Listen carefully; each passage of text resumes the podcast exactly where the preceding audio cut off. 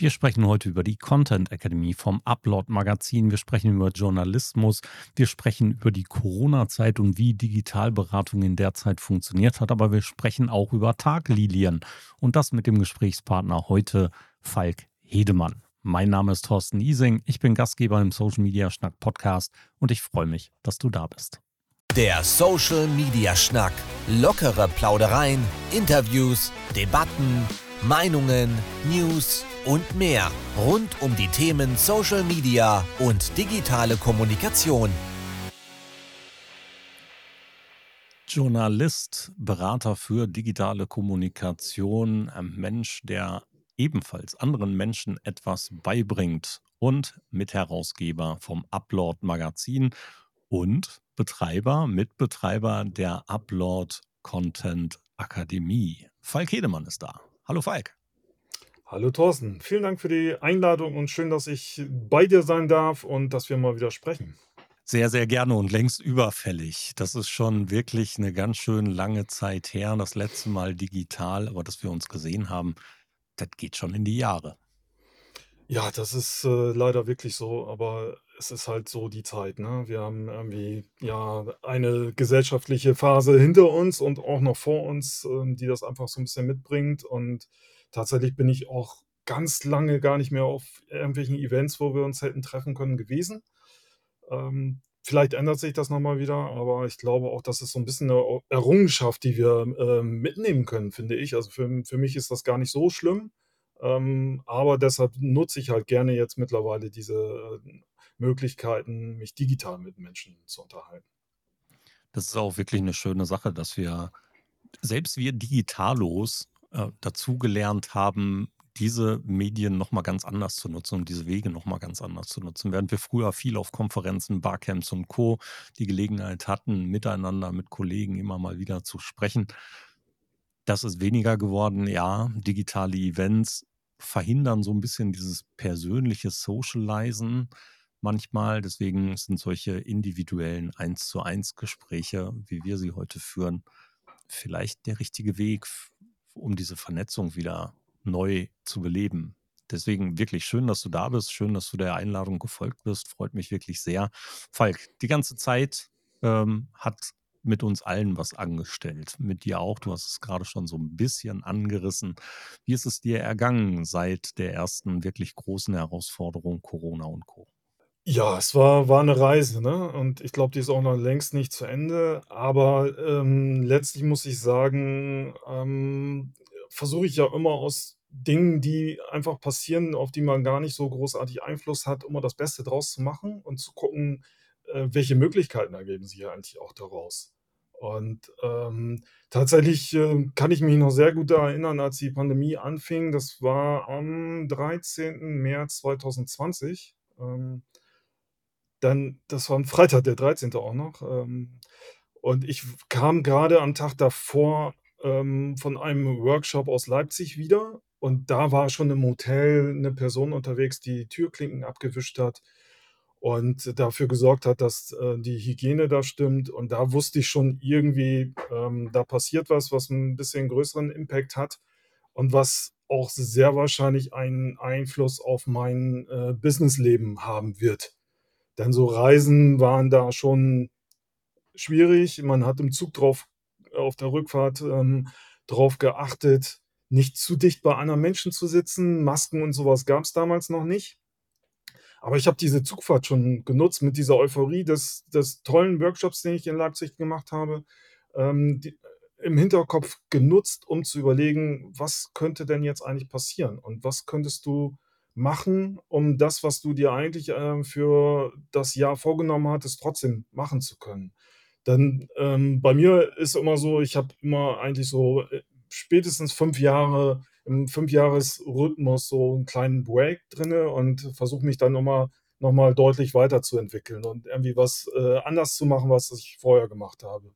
Und für 2020 hatte ich mir tatsächlich überlegt, dass ich mehr wieder in die Unternehmen gehe und da Workshops, Seminare halte und mit den Arbe ähm, Menschen vor Ort arbeite und an ihren Problemen direkt arbeite. das war natürlich in dem Moment überhaupt nicht mehr denkbar. Ähm, das wusste ich noch auf der Zugfahrt nicht, aber es wurde dann relativ in den nächsten Wochen relativ schnell klar, dass das nicht mehr klappen würde. So war mein Jahresplan einfach komplett hinfällig. Gut. Dafür hatte ich viel mehr Zeit. Und Zeit ist ist 'n Luxus, ähm, den wir wirklich gut nutzen sollten. Und, ähm, ich habe dann einfach überlegt: „Was hast du in den letzten Jahren für Ideen gehabt, für die du nie Zeit hattest?“ Und aus dieser Idee ist dann halt einfach die nächste Entwicklungsstufe auf meiner Reise geworden, nämlich, äh, zu sagen, ähm, wenn es nicht mehr möglich ist, vor Ort mit den Menschen zu arbeiten, direkt mit den Menschen zu arbeiten, ähm, mach doch einfach 'ne Plattform, die es ermöglicht, ähm, ein Enabling im Bereich Content Marketing, Content, äh, zu ermöglichen, was zeit und ortsunabhängig ist. Und aus diesem Gedanken ist letztlich dann die Content Academy entstanden. Darüber reden wir gleich im Verlauf noch äh, noch Mhm. viel, viel mehr und tiefer. Da bin ich sehr gespannt auf eure Erfahrungen und natürlich auch über die Gedanken dahinter. Die Idee ist ja etwas, was, ähm, äh, nicht nur Menschen in die ja, in die Lage versetzt, selbstständig Dinge zu lernen, sondern eben auch noch 'n paar andere Gedanken mit sich trägt. Also, da reden wir gleich 'n bisschen tiefer drüber. Übrigens, was diese Situation angeht und diese Gedanken, da sind wir fast in ähnlichen Situationen gewesen. Ich war selber in einem Hotel in Bamberg, hatte 'ne ganze Wochenschulung und am Donnerstag für die Teilnehmenden das war damals ein Klientel aus Ministeriumsumfeld, öffentlicher Dienst, und da gab es dann, ähm, die ersten Reisewarnungen mittwochs abends, glaube ich. Donnerstags abends gab's die ersten Reiseverbote. Die durften also nur noch nach Hause reisen, durften nichts anderes mehr machen. Und wir konnten im Hotel die Erfahrung, die du hattest Menschen waren dabei, Türklinken abzuwischen und zu desinfizieren. Bei uns wurde das Hotel immer leerer. Und wir waren dann donnerstags abends die letzten Menschen in diesem großen Seminarhotel im im in diesem Abendessenraum. Und am nächsten Tag feudelten bereits alle Menschen in dem Hotel, die noch arbeiteten, durch dieses Hotel und die Rezeptionistin beim Auschecken sagte mir: „Wenn Sie gehen, machen wir den Laden dicht.“ Und da habe ich auch gedacht: „Okay, also jetzt jetzt ist es tatsächlich an der Zeit, sich neue Gedanken zu machen.“ Denn in dem Moment auf der Heimfahrt nach Hause Bamberg sind bei mir so ungefähr 4 Stunden Autofahrt und diese 4 Stunden Autofahrt, ähm, ich konnte in meinem Handy immer nur sehen, dass E-Mails kamen und da stand immer nur Absageveranstaltung X, Absageveranstaltung X, Absageveranstaltung X. Und tatsächlich habe ich ab dem Zeitpunkt aus den verschiedensten Gründen 6 Monate lang keine Rechnung geschrieben, ne? Das ist Aus den verschiedensten Zeit, ja. Gründen. Ja, Ja. also, äh, weil Unternehmen nicht so weit waren, weil ich Unternehmen einfach nicht in die Situation se versetzen wollte, hier jetzt Geld ausgeben zu müssen und so. Alles in Ordnung. Da also, mir ging's sehr gut. Ich konnte von verschiedensten Situationen trotzdem alle möglichen Dinge machen, aber Veranstaltungen fanden nicht statt. Und dieses Votum Zeit, was du mit reingebracht hast, das spielte da eine extrem große Rolle. In meinem Büro umgebaut. Mein Büro vorher mit Mhm. Besprechungstisch und Co. wurde dann zum Fernseh und Radiostudio. Äh, hier kannst du die Tagesschau drehen, wenn du Lust hast, mit verschiedensten Kamera da Situationen mittlerweile und mit Tonsituationen. Aber hier kannst du keine Besprechung mehr führen. Geht nicht, Ja. ja. Ganze Rückwand ist grün, ein großer Greenscreen. Tja, so ist das. Ja, aber kommen wir weiter zu dir. Dein Weg Journalismus und, ähm, zum Thema Content dann letztendlich heute zu der Situation heute ist ein konzeptionell durchaus geradliniger Weg, wenn man ihn wenn man ihn sieht, aber da gab's natürlich hier und da immer mal so 'n paar Schlenker und 'n paar Kurven, die da so reingetreten sind. Ähm, heute ist was dein Kern Brot und Butter-Geschäft? Was davon? Wenn ich das so genau wüsste, ähm, dann wäre ich schon 'n Schritt weiter. Nein, ich kann das tatsächlich kaum kaum selbst beschreiben und ich bin immer, ähm, wieder überrascht, wie andere Leute mich sehen. Deshalb frage ich andere Leute öfter mal, ähm: „Was ist denn euer Eindruck, äh, von dem, was ich so mache?“ Ähm, für mich ist immer wichtig, so, auch von außen mal zu erfahren, wie wie ich dann auf andere Leute wirke und und auch mein Betätigungsfeld, ähm, wie sichtbar das wird. Ähm, ich versuche es aber trotzdem jetzt mal, ähm, zu umschreiben. Also, ähm, was ich mache, ist, ähm, grundsätzlich, ähm, mit allen Facetten des der Content-Arbeit mich zu beschäftigen, und vor allen Dingen dafür zu sorgen, dass das in die Unternehmen transportiert wird. Also, ich berate Unternehmen, ich arbeite, äh, sehr intensiv mit Unternehmen, ähm, operativ, aber vor allen Dingen auch, äh, strategisch und ver versuche das immer so zu verbinden. Also, ich habe jetzt gerade ein 'n Start-up aus, ähm, München zum Beispiel als Kunden, die ein neues Produkt auf den Markt bringen und darüber, äh, natürlich, ähm, versuchen mit Content Marketing, ähm, 'ne Aufmerksamkeit zu erzielen. Die fangen aber alle, ähm, bei Null an im Prinzip. Die haben keine Erfahrung, was Content Marketing angeht. Die kommen aus anderen Marketingbereichen, aus Performance Marketing.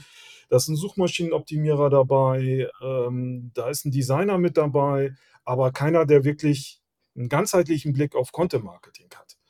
Und ursprünglich wurde ich dann dazu geholt, weil die ja Inhalte brauchen und ich sollte eigentlich nur die Inhalte, ähm, produzieren oder, äh, kreieren.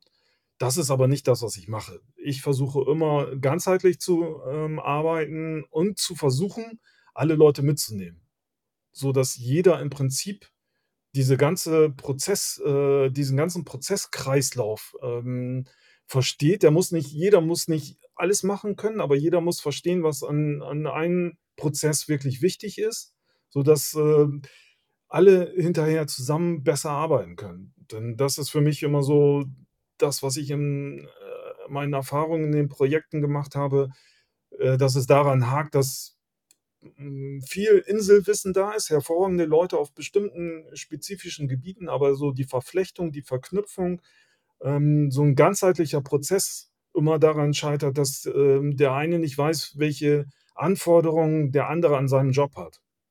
Das fängt zum Beispiel damit an, dass jemand, der für die Themen ähm, Planung zuständig ist, also die Themen sich überlegt, gar nicht weiß, wie 'n Briefing aussieht. Also, wie jemand, der das hinterher umsetzen soll operativ, der dann Inhalt kreieren soll. Was braucht der an Informationen, damit das möglichst gut geschehen kann? Und, äh, da sind so Anknüpfungspunkte, mit denen ich mich sehr, sehr gerne beschäftige, wo ich dann gucke, wie kann man das hinbekommen, dass alle, die an einem Content-Prozess beteiligt sind, die nötigen Informationen haben über ihren eigenen Wirkungsbereich hinaus, sodass sich alles gut miteinander verbinden lässt. Verstehe.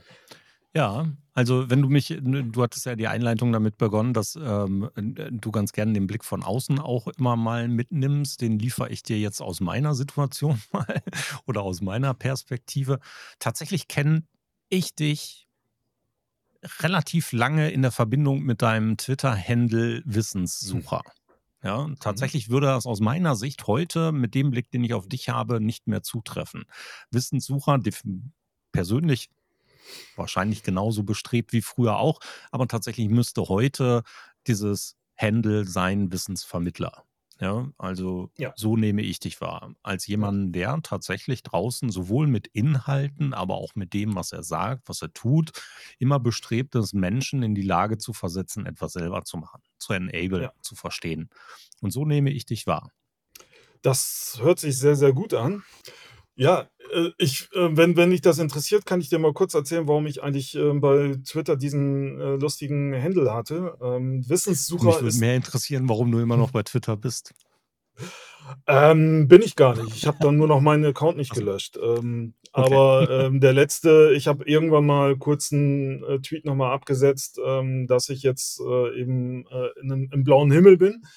Ähm, aber Mhm. Wirklich genutzt habe ich's ganz lange schon nicht mehr, weil ich da einfach nicht mehr hinterstehe, ähm, wie viele andere halt auch aus aus den bekannten Gründen. Das Ja. hätte hätte mich Ab auch stark gewundert. Ich, ähm, nehme dich ebenso und habe dich genauso kennen und schätzen gelernt als sehr werteorientierten Menschen. Von daher hätte ich mir kaum vorstellen können, dass du aktiv noch da bist. Jetzt aber zu der Erklärung Wissenssucher auf Twitter.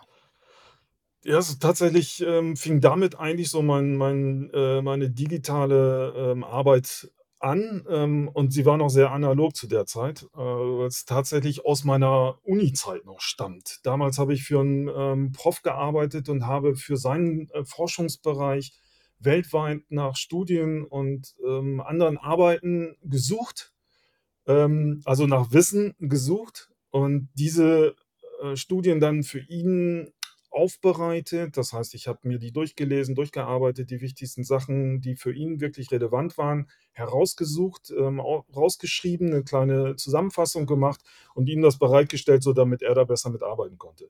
Also Wissen gesucht und bereitgestellt.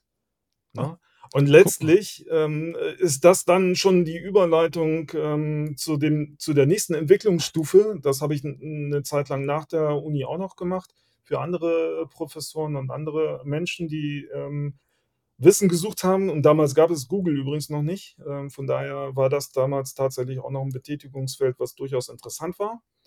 Aber, ähm, wenn man sich das mal so überlegt, Wissen suchen, ähm, die relevanten Informationen herausfiltern, zusammenfassen, das ist eigentlich genau das, was 'n Journalist macht. Wusste ich damals noch nicht, aber, ähm, ich bin, ähm, darüber dann relativ schnell auch zum Journalismus gekommen, ähm, habe ja auch lange, äh, Zeit für verschiedene Fachmedien, ähm, gearbeitet und im Prinzip eigentlich zufällig, dass ich dann so in diesen Bereich reingekommen bin mit mit, äh, Technologie, Webtechnologie, ähm, Kommunikation. Äh, das hat mich aber ziemlich schnell, äh, ja, begeistert. Ich habe darin relativ schnell große Möglichkeiten und Chancen entdeckt für beide Seiten, also für mich als jemand, der da arbeiten möchte, aber auch für Unternehmen, die das nutzen möchten. Und der nächste Schritt war dann einfach zu sagen, ich mache nicht mehr nur Journalismus und schreibe nicht mehr nur darüber, sondern versuche einfach das, was ich mir an Wissen angeeignet habe, auch den Unternehmen mitzuteilen und, äh, die weiter voranzubringen in diesem Feld. Ja, und das war dann der Schritt äh, hin zum digitalen Berater. Ja, genau. Das hat gut funktioniert. Heute digitaler Berater. Zwischendurch hast du mal sehr intensiv gebloggt. Das ist auch 'n bisschen weniger geworden. Dafür baut Ja. jetzt der Content, den du aufbaust, tatsächlich in den unterschiedlichsten anderen Bereichen des Internets neue Brücken zu neuen Erkenntnissen. Und diese Dinge, ja, ähm, gehen wir ruhig den nächsten Zwischenschritt. Vor gut 10 Jahren bist du mit, äh, Jan Tissler zusammen, Yati, ähm, in die Produktion eines eigenen Magazins gegangen. Das Upload-Magazin, viele aus unserer Branche nehmen das nicht nur wahr, sondern würden genau meiner Meinung entsprechen, dass es eines der wenigen nicht ganz so newsorientierten, sondern fachlich orientierten Themen ist, die wir in unserer Branche haben. Gibt's nicht viele von. Ähm, und dieses Magazin, was durch eure eigenen Beiträge, aber auch durch Gastbeiträge immer sehr fachlich fachlich auf den Punkt zu bestimmten Themen und zu bestimmten Regionen unserer Arbeit, ähm, sich zusammenstellt auf der einen Seite und zu Spezialthemen immer wieder sehr gut funktioniert. Die Entwicklung Upload-Magazin. Wie war die für dich? Das war ja irgendwann war der Gedanke da, die Idee da und was ist heute?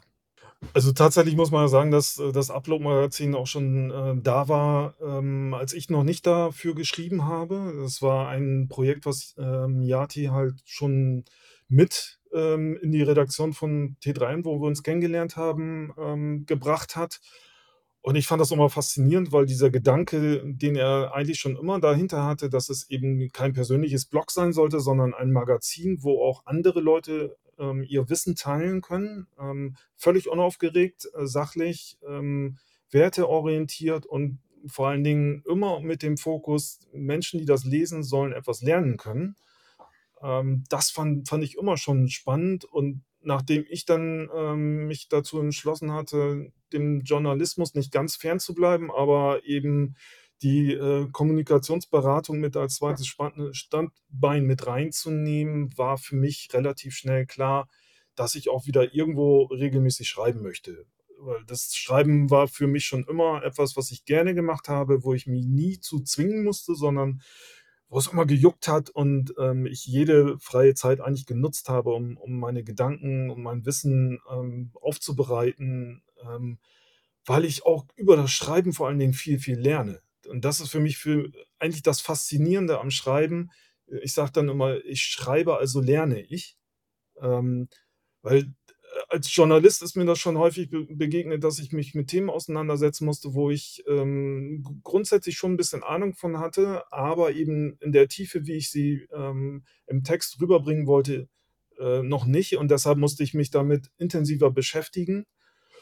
Und ich habe halt immer wieder gemerkt, was das mit einem macht, wenn man über Dinge schreibt. Also, das Wissen, was man eigentlich so, ähm ja, was im im Kopf irgendwo so rumschwimmt und wo man glaubt, man hat Dinge verstanden, äh, verfestigt sich noch mal auf 'ne ganz andere Art und Weise, wenn man da wirklich drüber schreibt und sich überlegt: „Wie muss ein Text gestaltet sein, damit andere Leute meine kruden Gedanken auch wirklich verstehen können?“ Ja, also, solange man das selbst für sich im Kopf hat, ähm, ist Verständnis auf 'ner ganz anderen Ebene vorhanden, als wenn man versucht, das dann in Texte zu fassen. Und wenn man das geschafft hat, ähm, die Dinge, die bleiben viel, viel länger hängen, ähm, und haben 'ne ganz andere Wissensqualität noch mal. Ähm, von daher war es für mich klar, ähm, ich möchte weiterhin schreiben und das Upload-Magazin ähm, ich habe mich mit mit Yati immer sehr, sehr gut verstanden und für uns war, ähm, nach dem ersten Gespräch darüber sofort klar, dass wir diesen Weg gerne zusammen gehen wollen. Und das hat sich im Laufe der Jahre dann immer weiter verfestigt, ähm, und wir haben sehr, sehr viel, ähm, ausprobiert. Das ist auch 'ne 'ne, ähm, Experimentier-Spielwiese für uns gewesen. Wir haben, glaube ich, Dinge gemacht, die, äh, man im Journalismus ansonsten so nicht machen kann, weil wir nie irgendwie nach Gewinnmaximierung gestrebt haben, sondern einfach froh waren, diese diese digitale Plattform für uns zu haben, wo wir uns, ähm, austoben konnten, wo wir, ähm, auch 'ne Community bilden, ähm, konnten, wo wir sehr, sehr froh drüber sind, dass wir so eine tolle Community mittlerweile haben. Die könnte 'n bisschen aktiver sein, aber das ist ja überall so. Ähm, aber wir wissen halt wir sehen wir sehen es, ähm wir haben's auch mit dem Start der Content Academy dann gesehen, dass wir uns auf unsere Community verlassen können, dass wir da, ähm, Leute seit Jahren irgendwie auch still begeistert haben, von denen wir gar nicht wussten, dass sie uns lesen. Ähm, aber es gibt dann halt immer mal wieder Signale, wo man das dann sieht: „Oh, der ist aber auch schon ziemlich lange dabei.“ Und, ähm, das ist immer immer sehr, sehr schön. Du bist ja auch schon ziemlich lange dabei, wenn wenn ich mich nicht arg täusche und das ist immer immer 'ne tolle Erfahrung, wenn man Menschen über Jahre lang mit mit seinen Inhalten begleiten kann. Ja, definitiv. Das liegt eben, in der Natur der Sache, wie ich finde, ähm, weil ihr 'ne hervorragende Qualität bietet und eben auch diese dieses Magazin an sich ganz anders funktioniert wie viele andere journalistische Werke, die da draußen sind. Das ist eben beschrieben mit Gewinnmaximierung. Ja, bei vielen hast du eben dieses große Anzeigengedingse, viele Advertisings und so was. Das ist fehlt bei euch alles. Ähm, ihr seid nicht so ihr seid eben nicht so newsgetrieben, sondern ihr geht in die Tiefe. Und das macht es für mich großartig und empfehlenswert, ja? Ich muss ehrlicherweise sagen, dass ich auch nicht jedes Magazin lese, weil ich gar nicht dazu komme. Aber ich empfehle es Ja. jeden Monat garantiert fünfmal. Ja, ähm, ich weiß nicht, was davon dann tatsächlich draußen ankommt, aber so ist es in vielen anderen Situationen auch, wenn wir gleich über die Content Akademie sprechen. Auch hier läuft meine Empfehlung immer wieder auch öffentlich raus. Das sind so Punkte, wo ich denke: „Boah, ne, unsere Branche hat auch 'n bisschen verlernt, untereinander mal die anderen Kollegen zu protegieren und zu unterstützen.“ Ich entferne mich davon nicht. Ich will das weiterhin tun. Wenn gute Arbeit da ist, dann muss ich die nicht unbedingt leisten. Das können auch andere, also kann ich die Empfehlung aus auch aussprechen. Und das ist auch der Grund, warum viele von uns natürlich auch das Upload-Magazin an sich schätzen, ja? Guter Teil, du hast es mit gute Community beschrieben. Das liegt aber nicht an an den Menschen, die es konsumieren, sondern es liegt in allererster Linie an der Qualität, die ihr bietet und das, äh ja, das ist eben der Teil, den ich dazu beitragen kann.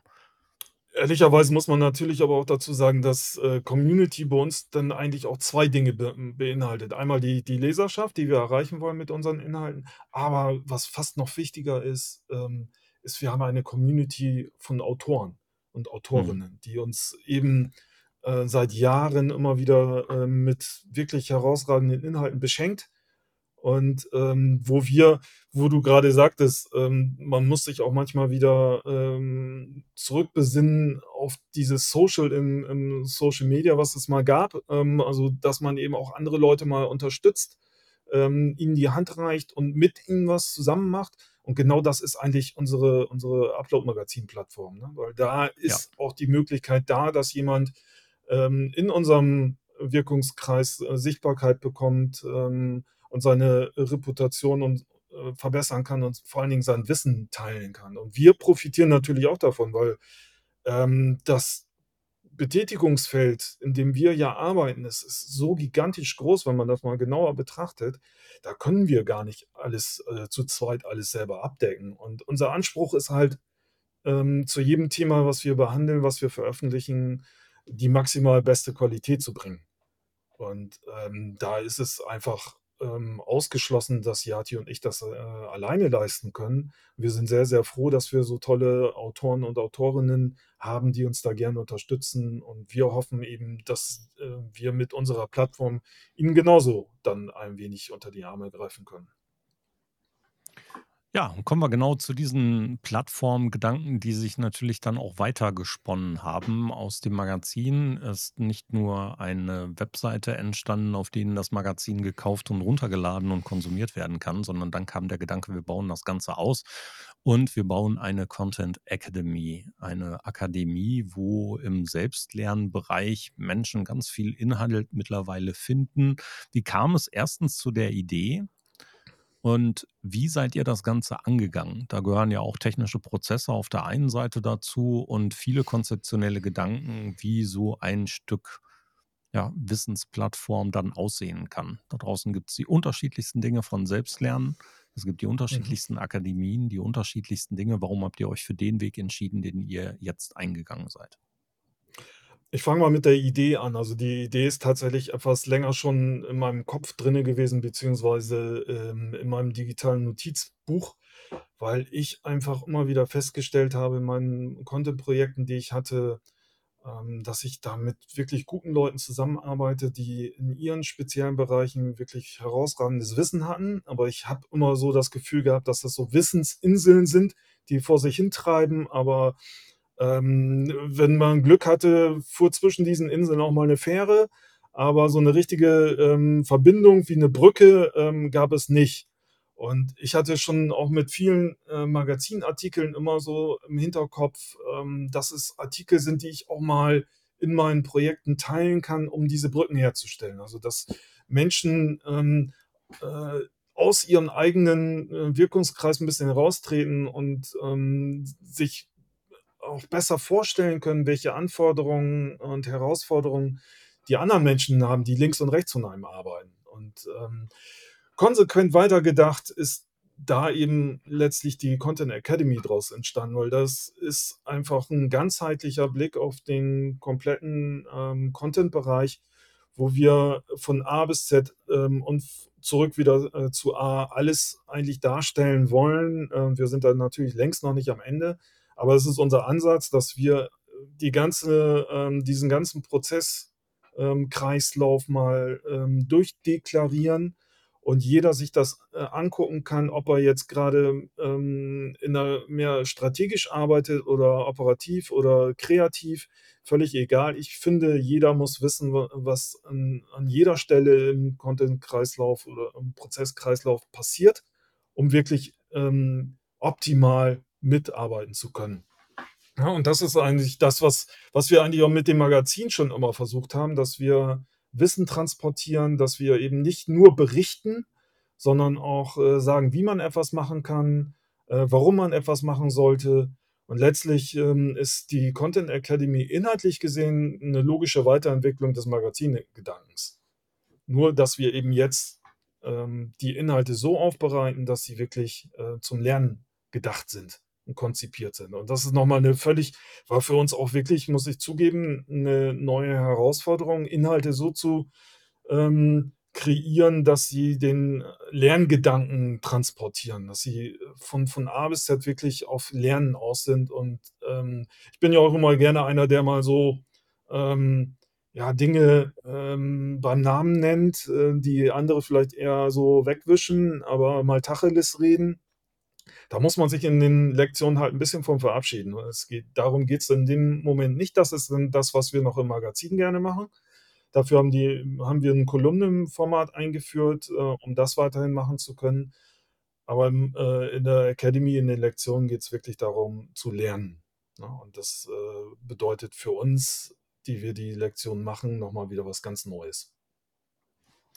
Sach und Fachvermittlung. Also, tatsächlich diese Ja. Wissensvermittlung in den unterschiedlichsten Bereichen und tatsächlich ein bisschen geclustert, ne? Da geht's mal um Ja. Strategie, mal um Planung, mal um Creation und so was. Was ich sehr, sehr cool finde an diesem Aufbau, wie ihr es macht, ist, dass die Dinge nicht von Anfang an gesetzt sind, ja? Also, man ihr baut den Bereich Content Strategy nicht vollständig auf. Der ist Ja. nicht gesetzt, der ist nicht in Stein gemeißelt, sondern kommt immer wieder was Neues hinzu. Ja, das heißt, dass Menschen, die der Content Academy folgen, beziehungsweise die Mitglied der Akademie sind müssen wir ja nicht verheimlichen, das kostet auch Geld. Äh, das ist aber nicht Mhm. 'n wahnsinnig großer Anteil, sondern das ist etwas, was sich im Jährlichen, ähm, für die Wissensvermittlung für jedermann einsetzen lässt und investieren lässt für das, was man hier bekommt.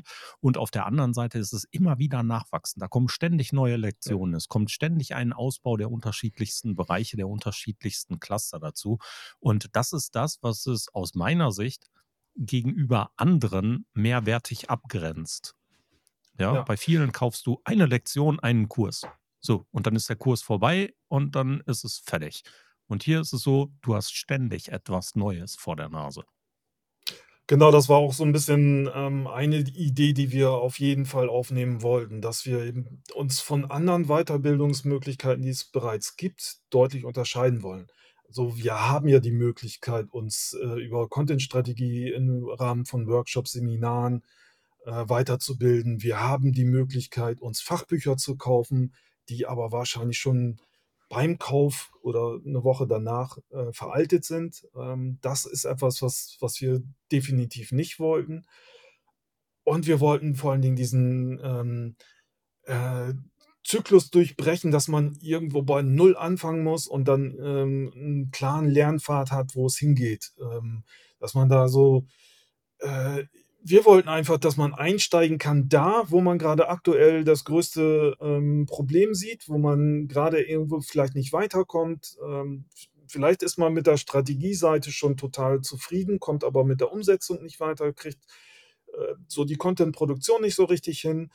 Vielleicht ist man aber auch in der Content-Produktion und hat die äh, merkt einfach irgendwie so: „Ah, Ziele haben wir nicht richtig definiert, ähm, Zielgruppenbeschreibungen passen nicht so richtig, äh, da müssen wir vielleicht noch mal 'n Schritt zurückgehen.“ Ähm, das ist eben auch 'n Learning, was ich aus meinen Projekten mitgenommen habe. Die aktuelle Problemlage ist überall woanders, ne? Die da gibt es kein, ähm, out of the box, äh, wo man immer anfangen kann, sondern es ist immer anders. Und wir wollten eben dann, äh, 'ne Möglichkeit bieten, ähm, dass man eben gucken kann: „Wo ist mein Problem? Da fange ich an.“ Und, äh, so dieses Lineare, ähm, passt auch einfach nicht, äh, zu 'ner digitalen Selbstlernplattform, fanden wir. Und deshalb haben wir uns, äh, für diesen Weg en entschieden und für uns ist das einfach auch spannend zu gucken, ähm, wie wie entwickeln sich die einzelnen Module, die wir haben, weiter? Was gibt es da Neues? Wir haben jetzt 'n, ähm, neues Modul, was wir, äh, zum Start der Akademie noch gar nicht aufm Schirm hatten, einfach hinzugefügt, weil's total wichtig ist, sich über KI, äh, im Content-Marketing-Bereich auseinanderzusetzen. Da gibt es 'n neues Modul. Und das sind eben so diese Möglichkeiten, die das Digitale bieten. Wir können Dinge anpassen, ähm, wir können sie viel agiler halten. Äh, wir haben uns im Sommer auch, ähm, Zeit genommen, um, äh, Lektionen zu überarbeiten, damit sie aktuell bleiben. Das sind halt alles Sachen, was man in anderen Weiterbildungsmaßnahmen, die man so kennt, ähm, häufig nicht der Fall ist. Also, da hat man dann so für 'n Moment irgendwie mal 'n kleines, ähm, Erlebnis, dass man, äh, etwas lernt, aber wie langfristig das dann hängen bleibt, wenn man nur 'n Workshop gemacht hat, weiß ich nicht. Äh, das ist dann für den Moment immer ganz schön, aber 2 Wochen später macht man die Dinge doch wieder so, wie man sie vorher gemacht hat. Und deshalb war für uns wichtig, ähm, ein kontinuierliches, ähm, Weiterbildungsangebot, wo man eigentlich im Prinzip mit dem Projekt wachsen kann. Also, dass man Ja. permanent, ähm, mit neuen Dingen, ähm, sich auseinandersetzen kann und, äh, an kleinen Stellen immer besser, ähm, mit seinem Projekt zurechtkommt und neue Dinge lernt, neue, ähm, ja, Aspekte aufnehmen kann und jede kleine Stellschraube, ähm, im Laufe der Zeit dann wirklich auch bewegen kann und in die richtige Richtung bewegen kann vor allen Dingen. Ja, und, ähm, eben zusätzlich ergänzend immer wieder noch die neuen Impulse mitbekommt, wenn man selber nicht die Möglichkeit hat, auf dem Stand der Dinge zu bleiben. Ich meine, das ist ja 'n Problem, was viele Unternehmen da draußen haben, wenn sie auf Menschen wie uns treffen. Wir sind beide in der Wissensvermittlung, wir sind beide in der Beratung. Wir können immer temporär da reinkommen, können den Menschen grade etwas beibringen, aber die Menschen haben oftmals eben andere Arbeitsbereiche und sind nicht so nah dran an diesen ganzen Geschehnissen, an den ganzen Entwicklungen.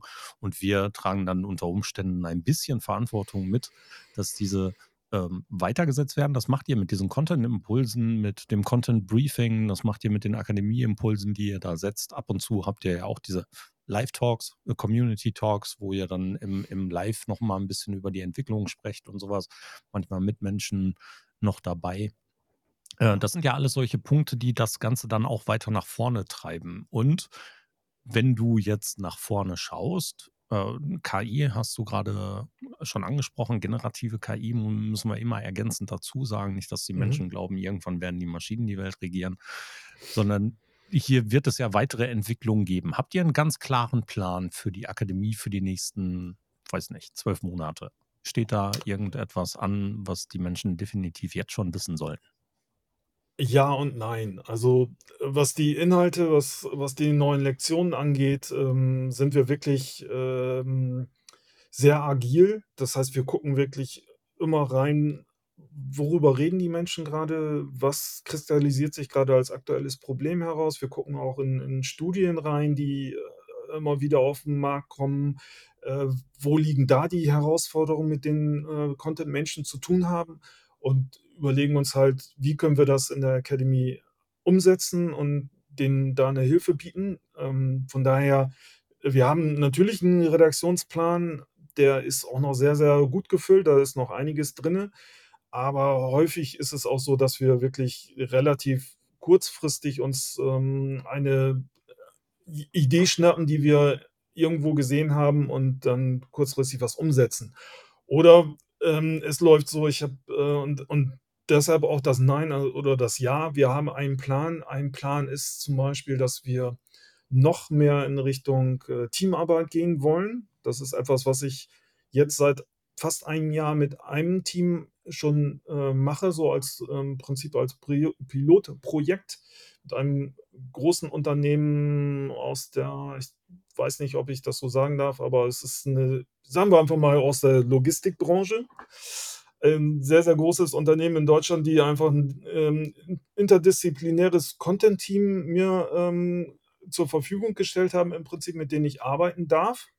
Da sind Leute dabei aus der internen Kommunikation, aus'm Social-Media-Bereich, äh, die TikTok-Verantwortliche ist mit dabei. Ähm, dann gibt's 'n digitales Magazin, was die betreiben, die sind mit dabei. Und da hast du halt aus unterschiedlichsten Bereichen, ähm, ganz unterschiedliche Anforderungen und die, ähm, lernen jetzt zusammen mit mir anhand der, äh, Lektionen, die wir in der Content Academy haben, wie das alles gut zusammenpassen Sehr cool. Und, ähm, da habe ich tatsächlich tatsächlich gemerkt, dass das, äh dieses Selbstlernen ist ist 'ne schöne Sache, aber das kommt so langsam an an ihr Ende, glaube ich. Ähm, denn grade du hattest das eben auch, glaube ich, schon so angerissen, ähm, Unternehmen haben grade sehr, sehr viel, äh, Probleme damit, sich immer 'n Überblick zu verschaffen und immer up up to date zu bleiben. Und genauso ist es eben auch für die sehr schwierig, sich, ähm, Lernzeiten zu reservieren, wenn das nicht von außen irgendwie gesteuert wird oder begleitet wird. Ähm, ich sehe mich nicht als jemand, der das steuert, sondern ich bin tatsächlich so 'ne ich sehe mich da eher als Moderator, als, äh, jemand, der, ähm, dann vielleicht noch mal, ähm, wichtige Impulse und und, ähm, ja, Einblicke aus der Praxis geben kann. Aber ich bin jetzt nicht jemand, der das Lernen steuert, sondern wir machen das gemeinsam und überlegen, welche, ähm, Schritte wollen wir als Nächstes gehen. Und, äh, das ist etwas, äh, wo auch immer wieder neue, ähm, Themenwünsche aufkommen, wo wo wir in der, äh, ähm, Academy vielleicht noch keine Lektion dazu haben. Da schreibe ich dann sofort in den Redaktionsplan und manchmal haben wir's auch schon, ähm, für das nächste Mal dann gleich umgesetzt und können über über dieses Thema weitersprechen. Das, äh, klappt nicht immer, aber, ähm, das ist so so 'n Punkt, wo ich sage, ähm, da geht das super Hand in Hand, dass man wirklich in der Praxis arbeitet und, ähm, da Impulse bekommt und selber auch gibt, sodass beide Seiten wachsen können. Das Unternehmen, äh, bekommt genau das an Informationen und, ähm, an Erfahrungen weiter, ähm, vermittelt, was es braucht und wir kriegen halt, ähm, aus der Nutzungs ähm, heraus, äh, Hinweise darauf, was bei uns noch fehlt an Inhalt. Ja, schöne Idee, schöner Ausbauplan. Also, der Gedanke an sich gefällt mir, äh, wirklich gut, Ja. weil es 'ne schöne schöne Zusatzoption ist, die sich da draußen entwickeln kann. Prima Sache. Natürlich interessiert mich auch immer, Ja. wie lernen Menschen denn selber? Ja, ich ich für mich ich habe mir vor Jahren schon immer gesagt, ich reserviere mir pro Tag eine Stunde Zeit und ich lerne tatsächlich eine Stunde aktiv pro Tag. Habe ich diese Stunde heute nicht, dann summiert sich das eben auf. Im Laufe der Woche hole ich das nach, aber tatsächlich strategisch geplant. Wie lernst du denn dazu? Also, du musst ja da draußen nicht nur immer im eigenen Saft schwimmen. Da draußen gibt es viele unterschiedliche Entwicklungen, viele neue Dinge, nicht nur Plattformen, sondern eben auch Methoden und andere Dinge, die wir berücksichtigen berücksichtigen sollten. Viele Entwicklungen auch in den Unternehmen, in der Gesellschaft, in dem, was wir tun, in Technologien. Wie beobachtest du das Ganze? Wie nimmst du für dich diese Sachen auf und, äh, bewertest sie dann, ob sie für deinen Alltag oder für deine Unternehmung, für deine Projekte relevant sind? Das ist 'ne sehr, sehr gute Frage. Ich weiß gar nicht, ob ich ähm, ich finde es sch spannend, wie du das, ähm, selber für dich, ähm, definiert hast, dass du eine Stunde am Tag, ähm, lernen möchtest. Ähm, ich würde fast sagen, dass es bei mir sogar irgendwie mindestens 2 Stunden sind, aber gar nicht mal so strategisch geplant, ähm, sondern ich, ähm, lese und und sauge halt alles auf, was es an an Inhalten, ähm, aus meinem Themenbereich gibt. Ja, dann bei mir ist das dann eher so, dass ich, ähm, lerne, indem ich, ähm, mich mit Dingen, ähm, schriftlich beschäftige. Das hatte ich, glaube ich, vorhin schon mal, ähm, irgendwie, äh, anklingen lassen, dass es für mich wirklich, ähm, die beste Lernmethode ist, sich, ähm, intensiv mit Dingen auseinanderzusetzen und das nicht nur im Kopf zu behalten für sich. Wissen baut sich für mich nicht nur im Kopf auf, sondern manifestiert sich wirklich erst dann, wenn ich das, ähm, als Text runterschreibe. Erst mal kann ich mir das, später noch mal wieder angucken. Also, wenn wenn du, äh, sehen würdest, wie viel, ähm, unveröffentlichte Texte ich, äh, ähm, hier auf meinem Rechner liegen habe, würdest du wahrscheinlich das geht, ähm, sicherlich in die Tausende. Ähm, das, ähm, ist ja, vielleicht sollte ich das alles alles irgendwann einfach mal veröffentlichen. Das wäre vielleicht ganz ganz witzig. Aber es ist für mich halt 'ne Wissensdatenbank, ne? Und ich habe so 'n, ähm, Texttool, wo ich, ähm, darüber dann auch mit 'ner, äh, Schlagwortsuche alles finde, wo ähm, was ich mir dazu mal notiert habe. Und, dieses Auseinandersetzen, dieses wirkliche Auseinandersetzen, sich nicht nur etwas durchlesen oder anhören oder angucken, sondern sich wirklich damit schriftlich auseinanderzusetzen, ist das, ähm ist mein Lerntool. Das kann ich auch, ähm, vielen Leuten einfach nur empfehlen, sich, ähm, nicht in Webinare hinzusetzen und sich einfach nur irgendwas anzuhören, sondern macht euch, äh, entscheidende Notizen und arbeitet das hinterher noch mal auf. Dann habt ihr wirklich auch den ähm, für euch etwas geschaffen, äh, ein Wissen geschaffen, was, äh, viel, viel länger bleibt, als wenn man das einfach nur gehört hat. Und wie organisierst du deine Notizen? Also, jetzt ganz pragmatisch und praktisch. Wie sind die organisiert? Ähm, einfach in Word runtergetippert oder hast du 'ne spezielle Software? Nutzt du Evernote, Notion, whatever? Ich habe so 'n Tool, was, glaube ich, wahrscheinlich keiner kennen wird. Das heißt MacJournal. Ähm, das gab's mal irgendwo, boah, weiß ich nicht, AppSumo, keine Ahnung. Ähm, das ist 'n, äh ja, wie kann man das beschreiben? Das ist im Prinzip ist es ähnlich wie wie 'n Evernote, äh, nur halt nur für Text. Also, ich habe da meine ganzen Texte drin. Ich kann da Notizbücher anlegen, wo ich dann unterschiedliche Artikel drinne habe. Ähm, so habe ich dann für jeden Kunden auch 'n eigenes Notizbuch, äh, für die Academy, äh, verschiedene Notizbücher. Ähm, und das Tolle daran ist halt, ich kann mit einer Suche alle Inhalte, die da drinnen sind, durchsuchen und mir Treffer anzeigen lassen. Ähm, und das funktioniert wirklich prima, ist ressourcenschonend, verbraucht wenig, äh, Speicher, wenig, Arbeitsspeicher, ähm, läuft bei mir 24 Stunden am Tag, ähm, und benutze ich halt sehr, sehr, sehr gerne. Dazu noch Evernote, wo ich, ähm, mit anderen Leuten dann, ähm, Notizen teilen kann. Ähm, da muss man mal gucken, ob ob das so weiterlaufen kann. Die sind ja, ähm, verkauft worden irgendwie und da ist das mit der Weiterentwicklung ein bisschen fragwürdig momentan, aber da gibt es halt auch andere Tools. Ich muss mich mal mit Notion zum Beispiel ähm, beschäftigen oder Obsidian gibt es, ja. Aber wir sind, wir sind ja immer, wie, wie, wie ist das denn bei dir so? Ähm, äh, tauschst du solche Tools auch mal aus oder ist das bei dir, hast du so ein Toolset, was du ähm, am, am, liebsten nutzt und auch gar nicht davon abrücken möchtest? Das wird mich mal interessieren, weil ich bin da tatsächlich so, dass ich gerne die Dinge nutze, die ich schon lange nutze und mit neuen habe ich immer irgendwie so meine Schwierigkeiten. Also ich wechsle nicht regelmäßig, sondern nur dann, wenn sich ähm, aus meiner Sicht ein Mehrwert ergibt. Also ja, ich habe ein Toolset, Ja. mit dem ich sehr gerne arbeite. Die Google Cloud gehört dazu. Früher war es auch Evernote, früher war es auch mal Dropbox und sowas, ne, was äh, irgendwie immer dazugehörte. Das ist abgelöst. Also ich habe zwar auch mal eine Zeit lang Mhm. als äh, ähm, Evernote Certified Consultant und so diese, diese ganzen Geschichten mitgemacht, aber Tatsächlich heute ist es Notion, wobei das für mich aber nicht in Mhm. Stein gemeißelt ist, ne? Also, hier ergibt sich für mich nur der Mhm. Mehrwert aus der Nutzung. Das, was für mich immer notwendig ist, ist eine gewisse Transportabilität. Ich muss die Möglichkeiten haben, es auf den unterschiedlichsten Geräten im direkten Zugriff zu haben, ähm, damit ich immer meine Notizen für mich dabei habe. Deswegen scheinen für mich solche solche Dinge wie Apple-Notizen und sowas aus, ja, weil ich weiß nicht, ob ich immer Apple benutzen werde, auch wenn ich jetzt der Überzeugung bin, dass ich es im Moment nicht ablösen werde.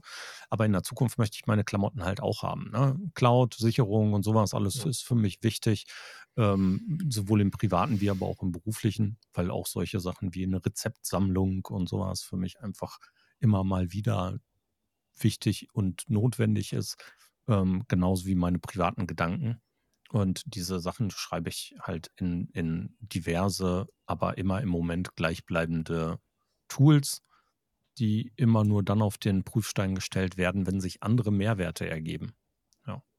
Mal gucken. Und Notion ist für Ja. mich im Moment, für mich im Moment das Tool der Wahl zurzeit, weil es viele coole Möglichkeiten bietet. Sowohl von der Gestaltung, wie aber auch von, von der Funktionalität, wie aber auch der, der, die Integration von generativer KI und so. Da gibt es im Moment einfach viele Sachen, die ich super spannend, super cool finde, zusätzlich zur Transportabilität und Cloud.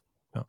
Dazu kommt natürlich immer noch, dass man als ähm, jemand, der dann mit Unternehmen zusammenarbeitet, das kennst du ja auch, sowieso eigentlich mit allen Tools irgendwie arbeiten muss, ähm, weil jedes Unternehmen ähm, hat ja ein anderes Toolset. Und ähm, als Freelancer ähm, beziehungsweise Externer ist man ja immer ähm, auf diese Toolwelt dann angewiesen und muss da irgendwie mit umgehen können. Es gibt halt auch genügend Unternehmen, die keine Google-Sachen benutzen ähm, und in, irg in irgendeinem anderen Walled Garden äh, beheimatet sind und das nutzen müssen aus verschiedensten Gründen. Ähm, ich finde das immer ganz spannend zu gucken, äh, wie, wie arbeiten die denn einfach zusammen. Da gibt es so unheimlich viele Unterschiede und das ist manchmal liegt da auch schon ähm, die Ursache für vielfältige äh, Kommunikationsprobleme in Teams, ne? Ähm, womit ich jetzt nicht das Tool meinte, sondern wirklich Ja. nur die äh, Menschen. Ja. Ja, aber du hast es äh, halt, das ne? ist immer ganz spannend für mich. Also, äh, so als Corona war mit Sicherheit in dieser Zeit eine der spannendsten, auch digitalen Entwicklungen für uns. Auf der anderen Seite ein riesiges Ja. Tohuwabohu an Tools. Wenn ich alleine daran denke, wie oft ich in diesen diesen in der Situation war, dass wir uns auf ein Videotool einigen mussten. Zoom, Teams, WebEx von Cisco, Big Blue Button, Google Meet, Facebook Rooms, whatever. Und da gab so Mhm. viele unterschiedliche „Ne, das können wir das eine dürfen wir nicht einsetzen, das dürfen wir nicht einsetzen, wir müssen das und wir müssen“ ach, gruselig. Ich weiß nicht, wie viele Lizenzen ich da draußen liegen habe, äh, und wie viele Zugänge. Wenn ich meinen Passwortmanager nicht hätte, das ist übrigens mein wichtigstes Tool, wäre ich hoffnungslos verloren in dieser digitalen Welt. Aber das Spannende da an dieser Zeit, die die mir sehr, sehr bekannt vorkommt, ähm, fand ich, war, ähm, dass plötzlich Unternehmen angefangen haben, so zu arbeiten, wie ich schon seit ewigen Jahren arbeite. Ne, und da auch da war ich tatsächlich oftmals als jemand, ähm, der schon Erfahrungen hat und da Wissen gesammelt hat, äh, gefragt: „Und was nutzt man denn da jetzt?“ Und kamen dann öfter mal die Fragen von Kunden und so, ne? „Wie müssen wir das denn jetzt machen?“ Und, ähm, ja, äh, spannenderweise war ich zu der Zeit ja auch noch grade, ähm, äh, in einem Content-Projekt von Slack und habe das, ähm, wirklich hautnah mitbekommen, ähm, wie Unternehmen, äh, dann plötzlich, ähm, umsatteln mussten von E-Mail auf, ähm, so 'n, ähm, Kobla Kolabo Kollaborationswerkzeug, ganz langsam, schwieriges Wort. Und, äh, was das was das mit den, äh, Unternehmen gemacht hat, ne? Du hast ja immer die Leute, die mehr so 'n Growth-Mindset haben und dann die Leute, die so 'n Fixed-Mindset haben. Also, Leute, die gerne, ähm, neue Herausforderungen haben, sich mit neuen Dingen beschäftigen und darin eher die die Chancen sehen, ähm, und dann Leute, die einfach sagen: „Ne, Fax ist eigentlich noch gut, ne? Äh, das will ich gar nicht ändern. Ähm, funktioniert doch“, ne? Ähm, und das das, äh, in in so 'ner Phase dann wirklich mitzuerleben, war total spannend. Ich bin ja selber ähm, ich sitze ja in Norddeutschland, nicht so schön zentral wie du. Ähm, das heißt, für mich ist im Prinzip jeder, ähm, Kundenbesuch, äh, 'ne Weltreise. Ähm, von daher bin ich immer schon sehr darauf aus gewesen, äh, digitale Möglichkeiten zur Kommunikation, zur Zusammenarbeit zu nutzen und, äh, mache das halt seit vielen Jahren schon so, was jetzt, äh, Unternehmen in der Pandemiezeit teilweise wirklich hart lernen Das mussten. ist so, ja. Ja, anstrengende Zeiten, aber eben auch spannende Zeiten. Hast es richtig beschrieben. In dieser ganzen recht schnelllebigen Welt brauchen wir ja immer irgendwelche Ruhepunkte. Dein Ruhepunkt ist der Garten und die Zucht von eigenen neuen Sorten von Taglilien. Als ich das das So 1. ist Mal es, ja. gehört habe, war ich spannend bewegt. Also, äh, weil 1. kannte ich Taglilien als eigene als eigene Züchtung oder als eigene Sorte, keine Ahnung, da wirst du den richtigen Fachbegriff gleich nennen. Ähm, für mich nicht. Für mich waren das schöne Blumen, aber, viel mehr auch nicht. Das ist ein ein absolutes Hobby mit Leidenschaft für dich geworden und totaler Ruhepunkt, oder? Ja, und eigentlich zeigt das auch sehr schön, ähm, wie ich eigentlich so ticke, weil als ich hier, ähm, in dieses Haus eingezogen bin mit dem großen Garten, hatte ich vom Garten 0 Ahnung. Ähm, aber ich hatte durchaus die Motivation, daraus was Schönes zu machen und habe dann in diesem Garten, äh, 2 Pflanzen, äh, gesehen, die ich wirklich schön fand, die sehr, sehr unterschiedlich waren, aber auch, äh, zur gleichen Gattung gehörten, nämlich Taglilien. Und dann bin ich angefangen, mich damit zu beschäftigen, ähm, weil ich das einfach spannend fand und ich wissen wollte: „Was sind das eigentlich für Pflanzen?“ Und dann habe ich relativ schnell festgestellt, dass es da nicht diese 2 Sorten nur von gibt, sondern weltweit sind da mittlerweile über 90.000, äh, Sorten registriert, ähm, die sich alle, ähm, durchaus gut unterscheiden, wenn man den Blick dafür hat. Es gibt natürlich auch viele äh, es gibt bestimmt 10.000, die sind gelb. Da würde dann ein Laie sagen, die sind ja alle gleich. Aber es gibt welche, die blühen ganz früh, es gibt welche, die blühen ganz spät, es gibt welche, die haben große Blüten, kleine Blüten, ähm, schlanke Blütenblätter, äh, runde Blütenblätter. Ähm, da gibt's halt sehr, sehr viele verschiedene Nuancen und damit beschäftige ich mich echt extrem gerne und, ähm, für mich ist das in sind so diese 8 Wochen, ähm, im Sommer, wo die, ähm, blühen. Es ist so 'ne Phase, wo ich morgens dann im Garten bin und so 2, 3 Stunden, ähm, da arbeite mit den Pflanzen. Ähm, und das ist einfach, äh, ja es ist 'ne kreative Form, weil ich habe ähm, muss mir immer vorstellen, wenn ich ver versuche, aus 2 Pflanzen etwas Neues zu kreieren, was was könnte da wirklich rauskommen? Ich muss mit viel mit Daten arbeiten. Also, ich muss wissen, passen die zusammen? Sind die kompatibel? Da gibt's dann auch noch unterschiedliche, äh, ähm, Sorten, die nicht miteinander kompatibel sind. Da muss ich mir überlegen, passen die Formen zusammen, passen die Farben zusammen, ähm, und solche Geschichten. Und das ist halt halt irgendwie auch immer 'n bisschen was mit Content-Marketing, finde ich, zu tun, weil, ähm, die Mechanismen, die dahinter stecken, sich, m ähm, mit dem, was man aus der Vergangenheit weiß, ähm, das muss man im Hinterkopf haben. Das ist bei äh, Inhalten ähnlich. Da muss ich auch aus dem lernen, was ich schon gemacht habe. Und ich muss wissen, wo will ich eigentlich hin, was will ich eigentlich erreichen mit meinen Inhalten oder mit meinen Kreuzungen. Ähm, ich kreuze ja nicht wild durcheinander, sondern ich habe immer Ziele, die ich erreichen möchte. Also ich habe eine bestimmte Vorstellung davon, was das hinterher ergeben soll. Ähm, es ist dann immer ein bisschen schwierig und das ist auch ähnlich wie beim Content Marketing, ähm, weil man das nicht sofort sieht, sondern es dauert zwei, drei Jahre. Das kann beim Content Marketing auch mal so sein, dass man das eben nicht sofort äh, äh, erkennt. Ähm, aber da gibt es dann halt so Zwischenschritte und ähm, auch das finde ich beim Marketing, Content Marketing wichtig, dass man so Micro-Conversions hat ähm, und nicht immer nur ähm, darauf wartet, dass irgendwie äh, die große Markenbekanntheit äh, steigt, sondern ähm, dass man einfach mit einem Inhalt ein spezifisches Ziel hat, beispielsweise Anmeldung von Newslettern. Das ist für mich ein kleines Ziel, was man schnell erreichen kann.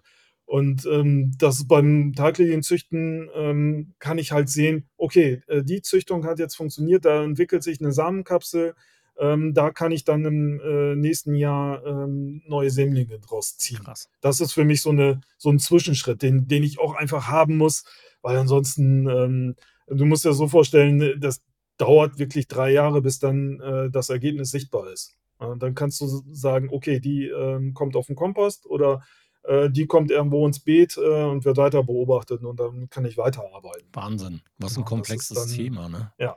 Wahnsinn. Total, ja.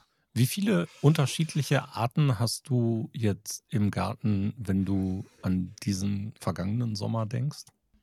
Also ich habe äh, ungefähr äh, Pi mal Daumen 500 äh, registrierte Sorten von anderen Züchtern.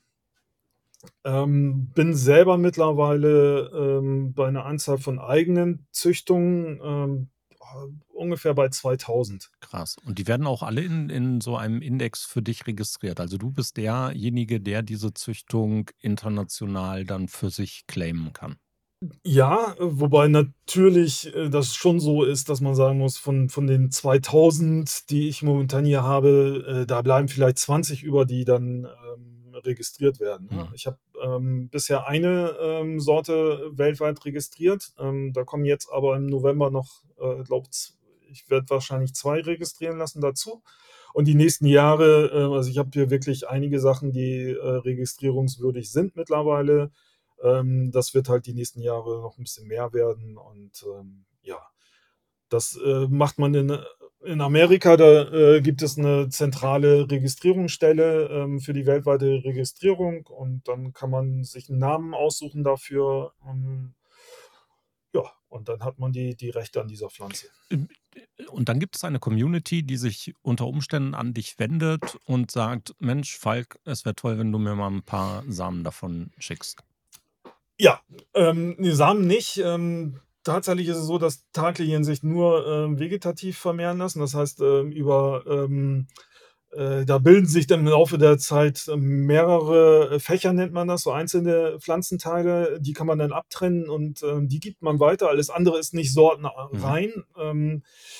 Da, also aus den Samen entstehen dann wieder völlig andere so, Pflanzen. Okay, verstehe. Ja, und das muss man halt wissen. Also Samen kann man nicht äh, weitergeben, aber äh, die Pflanzen selber sind halt ähm, unterschiedlich wüchsig ähm, und das ist eigentlich, ähm, ja, du kannst davon ausgehen, dass du, wenn du eine tagliche fünf, sechs Jahre bei dir ähm, aufgezogen hast, dass du dann auch ein paar Fächer hast, die du verkaufen kannst. Jetzt ähm, bin ich alter Brieftaubenzüchter also ich weiß, was auch Brieftauben unter Umständen da draußen einfach mal am Marktwert haben können.